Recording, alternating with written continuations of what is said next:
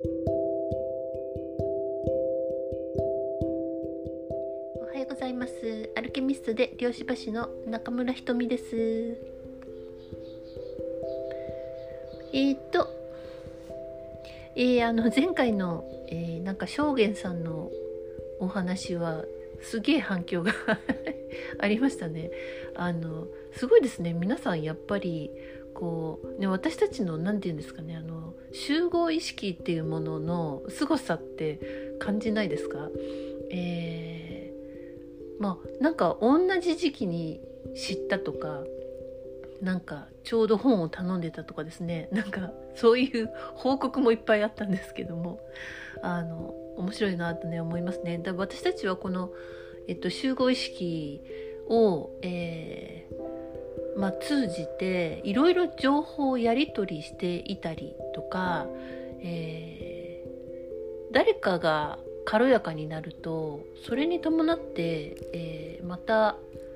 えー、あ自分のなんか重たいものってあるんだなっていうのがより理解してそれを手放そうっていう、え、そういうものが起こったりとかですね。あの、まあ、無意識の領域って本当に、え、計り知れないすごいことをしてるんですね。まあ、そんな感じでねあの、えー、同じね意識の、えーまあ、周波数の、えー、人たちで、えー、しっかりねこのなかなかいろいろなことが起こってくると思いますけれども、えー、ね、えー、まあなるべく真ん中にいて生きられればねいいなと思います。えっとああとですねあのえっと九十のですねリトリートの件なんですけどもえ、っとやっとあのスケジュールを、まあ、ざっくりですけどえー、組んでですねあのホームページにアップしてます。えー、漁師場福岡で検索して、えー、いただくと、えー、出てくると思います。パウレレアルファ、えー、中村ひとみが出てくると思いますので、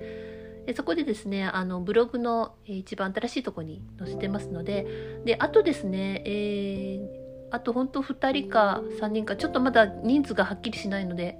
えー、なんですけどもあの残り少ないので、えー、ご希望の方はですね、えー、連絡をください。えー、それからオンラインスクールはあのえっとキャンペーン期間は終わりましたけど引き続き販売は合っているので、えー、まあ本当少しの差なんでねあのめっちゃ高くなったってわけではないので、えー、どうぞあのご検討ください。でオンラインスクールもあのいろんなご感想をいただいてて、えー、まあ、最近もですねすごくああ良かったなって思ったんですけどあの要は二重スリットですとかその要は量子力学のあの理論の部分ですね。やっぱりこうなんかあそんなもんなんだうんそうなんだ ぐらいな感じだったのがえっ、ー、とまあオンラインスクール受けてそのもっとなんていうか日常に落とし込めるような、えー、ことが分かってああだから私たちは漁師の場を動かせるんだってことがね、えー、合点したみたいであのそういうなんていうかな自分であだからこれが私にもできるんだっていうそこがねあのめちゃくちゃ大切なんですよね。なんでそういうふうに自分の中でああそうなんだっていう、えー、発見があった時っていうのはそれはもうね忘れないんですね忘れないしそれが、えー、非常にこう進化となるし希望にもなっていくっていうことですまあそんな感じでですねあのえ引き続き、えーと、それもホームページの方に載ってますのでそこから、えー、クリックしてみてください。ということでですね今日のお題はですね、えー、なぜあなたは漁師に興味があるのかつお題ですね。えー、なぜあなたは漁師に興味があるし、え、なんでその興味持ったんでしょうね。えー、どうでしょう？皆さん、えー、今このポッドキャストを聞いてくださってる方っていうのは何らか漁師のことに、えー、興味がある、え、もしくはこれを聞き出して興味津々になってしまったみたいな え、感じだと思います。もうなんかですね聞き出すとあのあれもこれも聞いて何回も聞くみたいな話ってよく聞くんですけれどもなぜそんなにうーんなぜそんなに興味を持つのか？興味があるあワクワクするみたいな感じ。なんでだと思います？まあ、それはあの、まあ、私たちの無意識が知っているからなんですよね。その無意識って、えー、無意識ってねあのいつかの回も話しましたけどあの今世のトラウマだけが入ってるんじゃないっていう話をしましたよね。もうね今世のトラウマなんてその無意識の領域は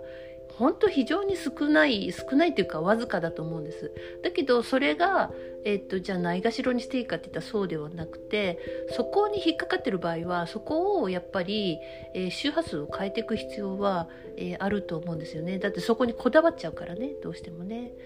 まあなんですけどそのもっとね膨大なんですよもっと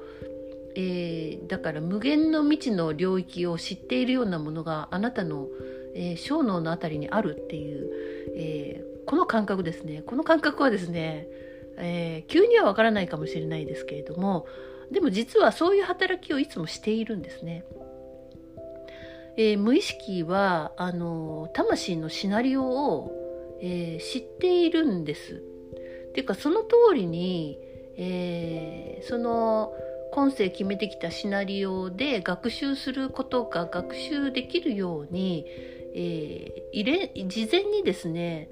えー、まあ、情報を私たちに、えー、授けてるんですよね。ただそれがなかなかその大脳が暴走してこうあるべきだこうやらねばならぬとかあいつが腹立つとか、えっと、お金の心配とかしてると、えー、そういうキャッチできないんですよね。事前情報これから生きるための、えー、とっても大切な事前情報を送っているにもかかわらず、えー、大脳が暴走してると分かんないだから忙しくしすぎる、えー、忙しくなりすぎてる場合は空白や余白の時間が、えとても必要なんですよね。えー、そんなことをやってたら無駄な時間だとか、えー、効率がねまあ要はなんてお金稼げてる時間じゃないっていうことで焦ったりとか、まあ、私たちはそれもパターンなんですよね。だか本当にそういう、えー、ざわざわ湧いてくるようなこんな休んじゃちゃいかんとか寝とったらいかんとかそういうあのものが湧いてきたらそれをどうぞ、えーと、感情のワークとかをして手放していってほしいんですよね。ああ私の中にこういうパターンがあるこれはなんか私はなんかなんとなくモヤモヤするとかイライラするとかっていうことはそれは自分の本質のものではなくて、えー、後から、えーまあ、親や社会に影響を受けて一応採用してみたもので今はもういらなくなったものだっていうふうに、えー、分かっていくとそれを何とかしたいじゃないですかその周波数をね。でそういうものをその、えー、ワークをしてまあいろんなワークあると思うのであなたの好きなワークでいいです。え、それを、えー、その周波数をね手放していくっていうことをやっていくそうするとですねもっとその無意識のシナリオに沿ったことを今度は大脳がこの現世界で、えー、物理的にじゃあどうやっていこうかみたいなあじゃあこれに行ってみようかとか、えー、このチケットをじゃあ取ろうねとかそういうふうに、えー、やるのが大脳の仕事なんですよね本当はね。だけど本当にその過去のネバネバべきべきで、え、空回りしてるとその物理的な、え大切な行動とかあのやっていくことに対して落とし込めなくなるっていう、えそんな感じなんですね。でえっとまあ、皆さんはそのなぜ漁師に興味があるかっていうのはもう本当にえ皆さんにねあの聞くんですよ。なんでこのポッドキャストを聞き始めたんですかとかえなんでその漁師場チューニングとか知ったんですか？みたいななんでそんなに料理師力学に興味があるんですかっていうふうに聞くんですけどいやなんか知らんけど たどり着いたとか知らんけどみたいな そういう答えって多いんですよ。なぜかここにたどり着いたとか、うん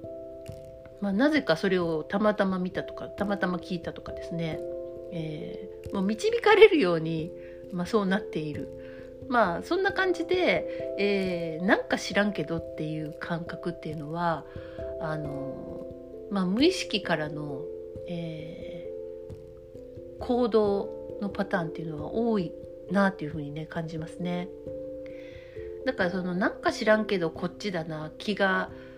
気になるなとかそっちに気が向くなとか興味があるなっていうのは、え、そういう無意識からのねお知らせでありそれは人生のシナリオが関係している可能性が高いっていうふうに、えー、ちょっとねそういうふうにね自分を見てみてください。そうするとなんかこうしなきゃいけないと思ってるのになんか知らんけどこっちこっちこっちみたいだったらそのそっちそっちを、えー、ちょっとね信じてあげると、えー、また面白いんじゃないかなと。そこからいろいろまた開けていくじゃないかなと。まあねそういうのってなんか過去にもなかったですか？ねなんか知らんけどそうなっていったみたいな ものとかあの縁ができていったっていうものねだから逆にそのなんか知らんけどあの縁がなくなったとか興味なくなったとか多分ね今皆さん欲がだいぶ変わってきてると思うんですよ。えー、前はすごい楽しいって思ってたのがそんなに楽しいと思えなくなったとか、えっと、興味が薄れてきたとかそれにこだわってたけどどうでもよくなってきたとか。そういうこともですよね。だから、えー、ステージが変わっていく時っていうのはどうしてもそういうあの過去と同じことがなんか違和感だったり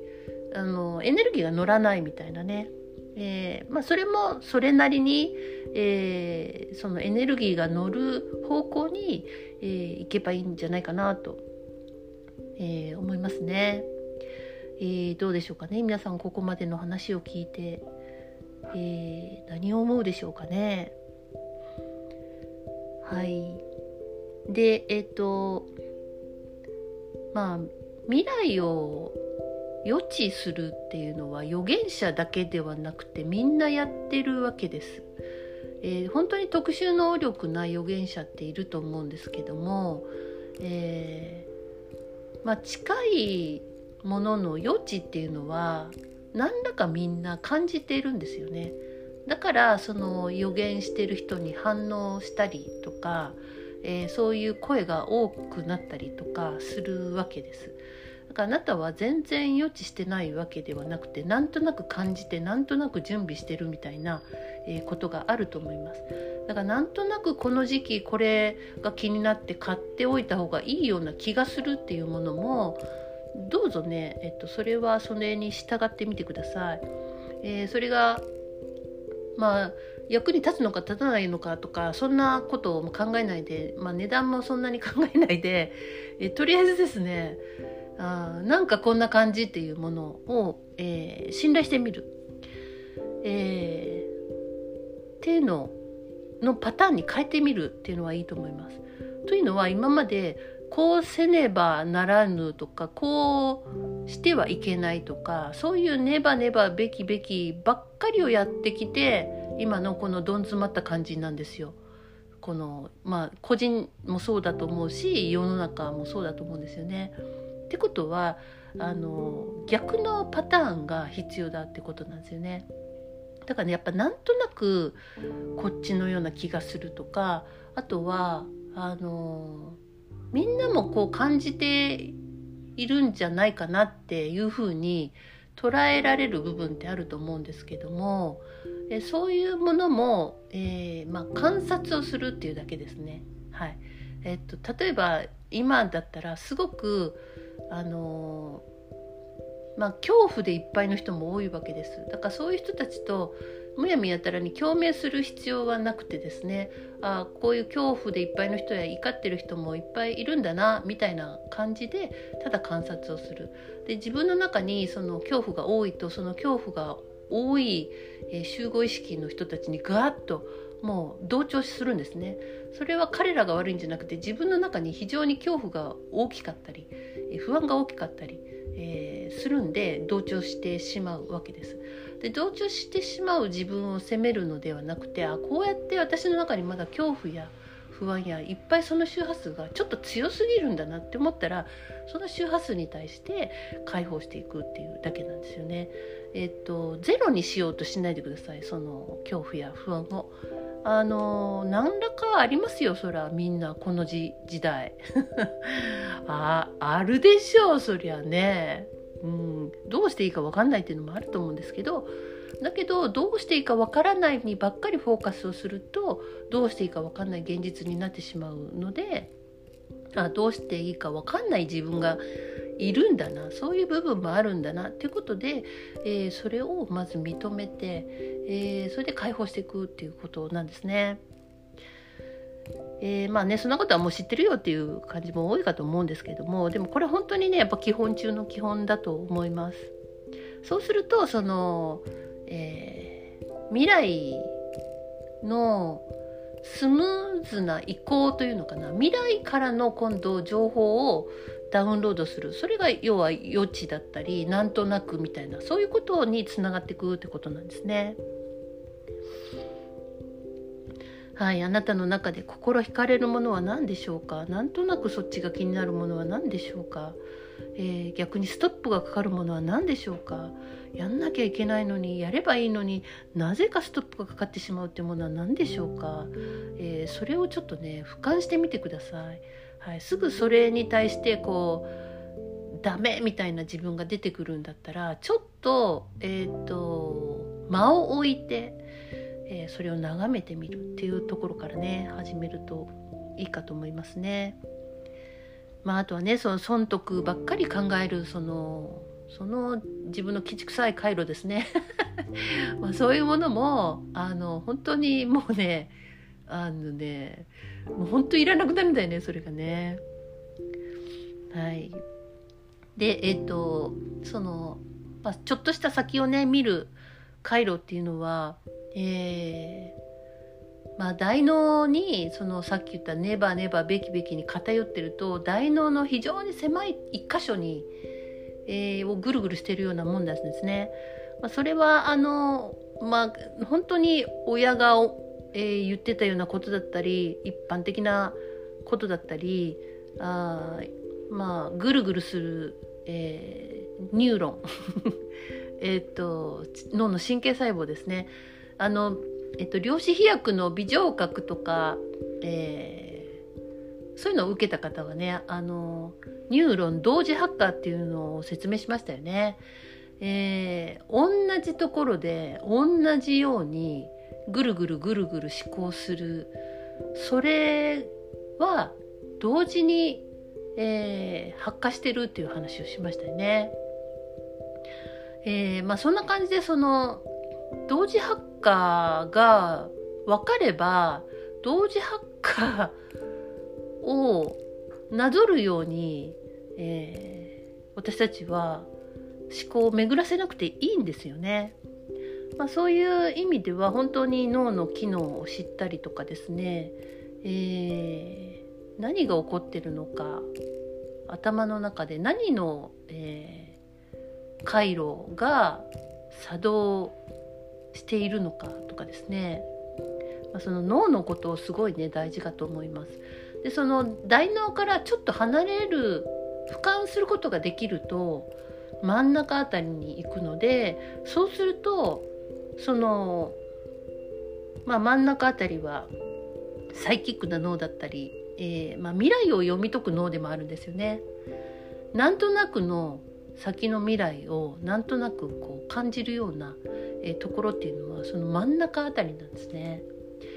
えー、ということで私たちはその、え大脳をねあのなんか崇拝してますけど 大脳もとっても大事なんですけれどもだけど本当にあのもっと細かい領域もっと複雑な領域、えー、もっと恐怖で固められるような領域はほぼない大脳の、えー、領域なんですね。えー、なんでですねもうちょっと引いてみる、えー、っていう練習がねいるんだと思います。えー、それにはこの体の感覚とかにね気がついていく、えー、必要があるんですね。まあ、そういうことをその漁師を観察するとか、えー、その場を動かす、え漁師入門講座や、えでやってることなんですね。なんで、えっと、これは、あの、いくらこの、なんだ、ポッドキャストを聞いてもわからない領域があるので、どうぞね、その、体得するっていう、え自分の体と、えー、頭と、その場全体で分かっていくっていうのをね、あの習得して、えー、そして世の中を見るみたいな、自分を見るみたいなね、そういう、えー練習をねしていくと、えー、非常に未来が明るくなるんじゃないかなと思います。まあ、そういうものをなんとなく感じてて皆さんもその漁師とかに興味があるんじゃないかなというふうに思いますね。まあ、漁師の世界は、えー、本当に膨大なんですよね 他に言葉がないな、うん、っていう感じなんですけどまあえっと、自分も漁師であるし自分の思考も漁師なわけじゃないですか。えー、ということはその思考に乗っ取られるっていうことからもなんとかできるわけですよね。っていう感じでね、えー、なぜあなたは漁師に興味を持ったんだろう、えー、自分にね、えー、ちょっと聞いてみてください。で、え漁師をね今からもどんどん知っていきたいっていうんだったらえー、どんどん自分で興味を持ってその扉を開いていってみてください。はい、ということでおしまいです。良い一日を。